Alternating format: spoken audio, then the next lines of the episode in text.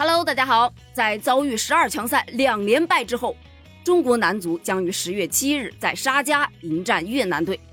根据越南足协的官网报道称啊，越南的国门阮文煌接受采访的时候谈到了最近的备战工作。他表示，过去的两场比赛虽然我们没有取得积分，但球队在比赛中还是表现出了非常积极的态度。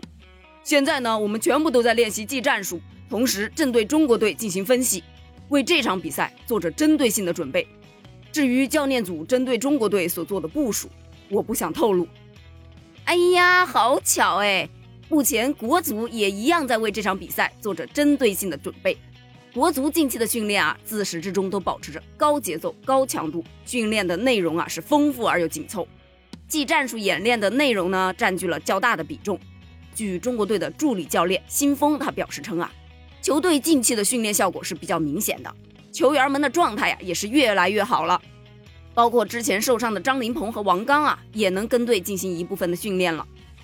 接下来呢，全队除了进一步强化体能储备之外，还会在技战术方面做文章。对阵越南队啊，中国队一方面要做好破对手密集防守的准备，另一方面呢，也要做好利用定位球破僵局的打算。另外啊，就边路传中和中路配合射门进行了专门的演练。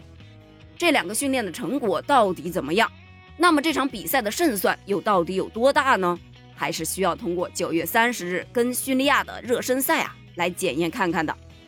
就这场比赛啊，此前呢，中国队多位的教练员包括球员都多次的表示称，取胜是球队的唯一目标。